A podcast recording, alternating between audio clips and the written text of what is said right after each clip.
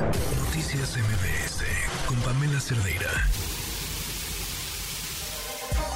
me agarró de la cintura, me agarró muy fuerte, fue caminando hacia atrás, él quedó recargado en uno de los sillones estos de la sala de cine y pues abusó sexualmente de mí. Entonces yo iba con la idea de que yo iba a ver a una persona decente, a una persona que podía hacer un contacto para iniciar mi carrera profesional, a una persona que podía darme una oportunidad. Terminó siendo pues una pesadilla para mí. Enlacé mis brazos cuando se me abalanzó, no lo besé, no abrí mis piernas y yo no deseé lo que me sucedió, yo no lo pedí, por lo cual eso es un abuso.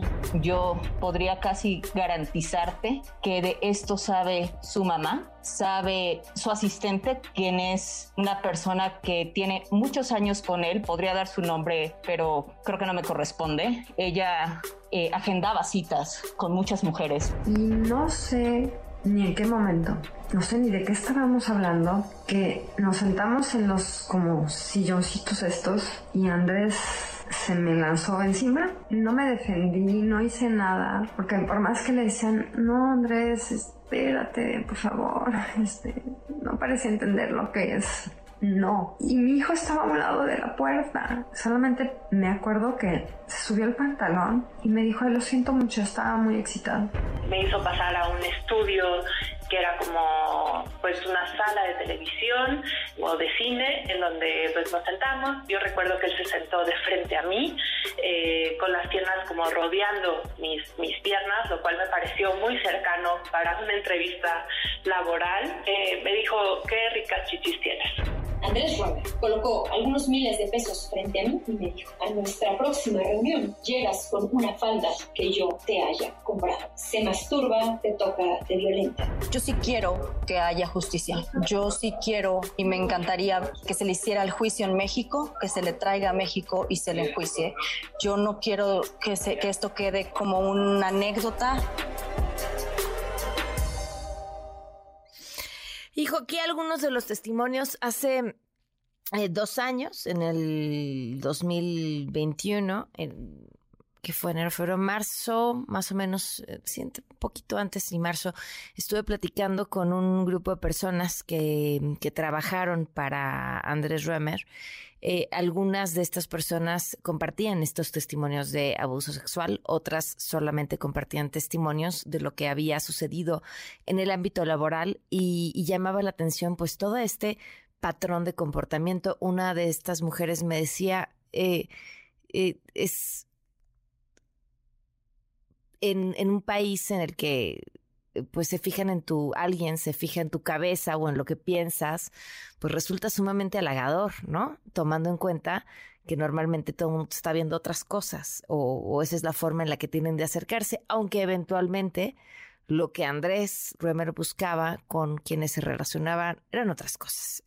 Lo otro era un simple gancho que además usaba desde los testimonios que se compartieron de forma perversa. Este te, halago, te ataco, te digo que sabes mucho y luego te digo que no sabes nada, te digo que sirves mucho y me fascinas, después te digo que no, para envolver pues a muchas personas, insisto, no solo desde el ámbito eh, de lo sexual, sino incluso desde lo laboral, de formas pues perversas, por decirlo menos. Hoy la noticia es que habría sido aprendido, que se encuentra pues en medio de un proceso que será a mediados de octubre, que sepamos si será o no extraditado a nuestro país. Le agradezco a Jimena Ugarte, abogada del Instituto Mexicano de Derechos Humanos y Democracia, asesora jurídica de mujeres denunciantes de Andrés N., que nos acompaña en la línea. ¿Cómo estás, Jimena? Buenas tardes. Hola, muy buenas tardes, Pamela. Muchas gracias por esta invitación y buenas tardes a todo el auditorio. ¿Cómo están las mujeres a quienes representas? Pues mira, en este momento están evidentemente impactadas, ¿no? Claro. Están evidentemente impactadas, están asustadas, pero sobre todo están conmocionadas porque la noticia es la noticia les llegó por medios de comunicación y no por canales oficiales por parte de las autoridades correspondientes quienes en todo caso debieron de haberles dicho, ¿no? Antes, Sospe no ¿sospechaban en... que sucedería?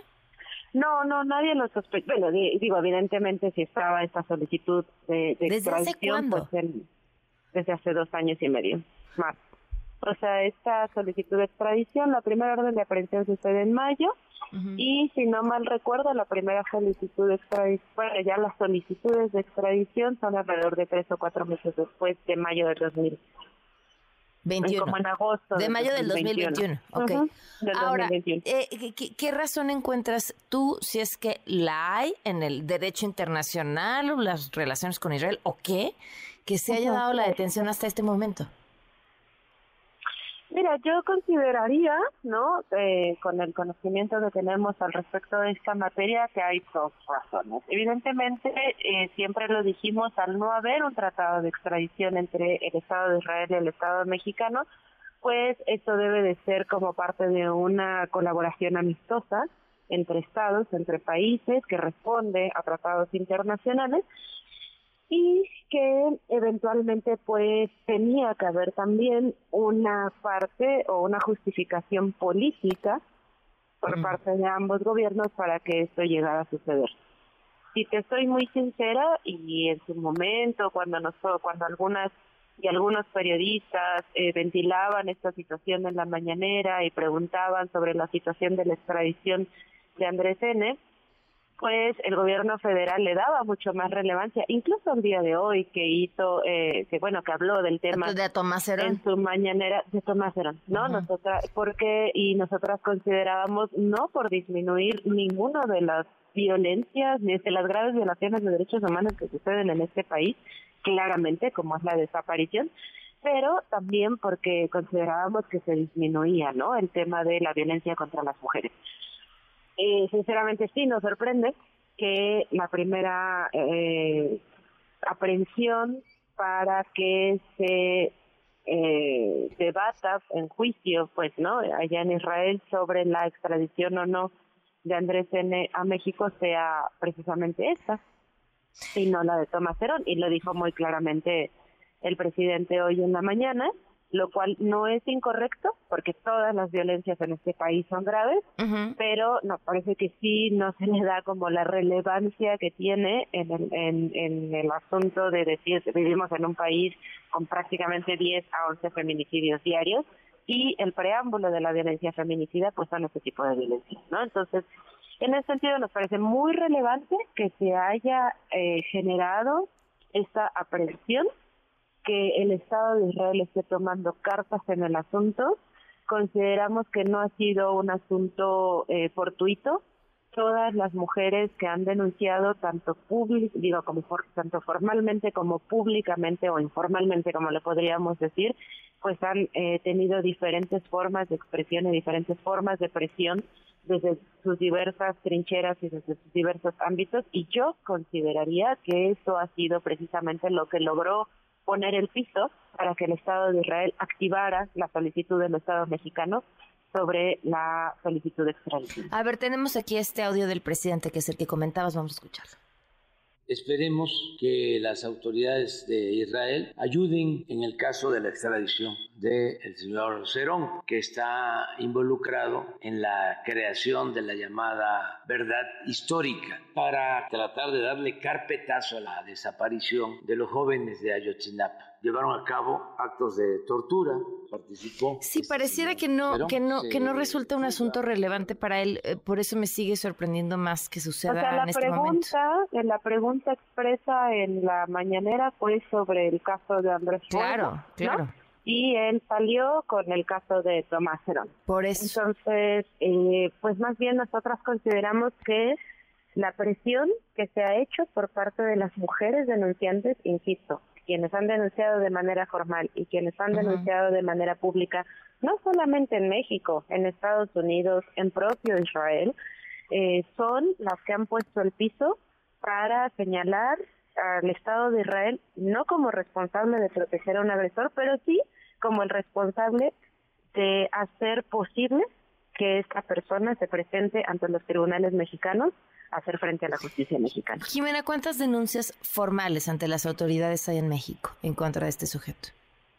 Mira, no tengo el dato completo porque yo no acompaño todas. Sabemos que algunas compañeras están eh, representadas por otras asesorías jurídicas, pero lo que sí sé es que son cinco, hasta el momento lo que sabemos son cinco órdenes de aprehensión y esas son las cinco órdenes de aprehensión que se llevaron a Israel para la extra, para la solicitud de extradición. Oye, después de esta, de que se enteraran por los medios de comunicación, ¿tuvieron alguna comunicación formal por parte de las autoridades? Ninguna, eso es justamente lo que poníamos hace rato en una conferencia de prensa que, que si me lo permites me gustaría enviárselas a, por favor.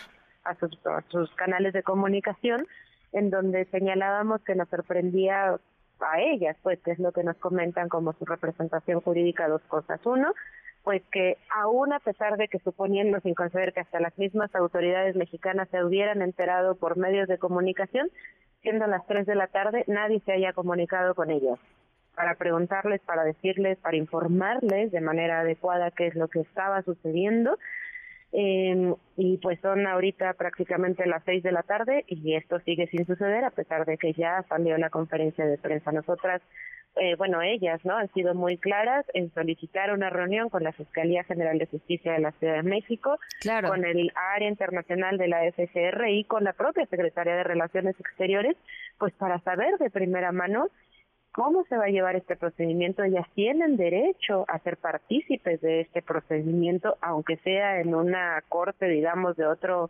estado, pero finalmente no podemos dejar de reconocer que ese juzgamiento, perdón, este eh, juicio, ¿no?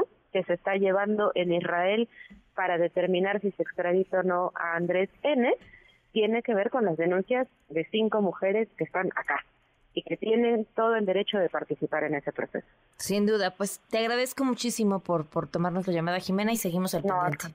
Muchas gracias y buenas tardes. Buenas tardes. Les decía, parte, o sea, la pregunta el por qué en este momento no, no es como que estuviera ilocalizable, escondido, o sea, todavía hace unos días alguien más se lo encontró, publicó un video en redes sociales. Noticias MBS con Pamela Cerdeira.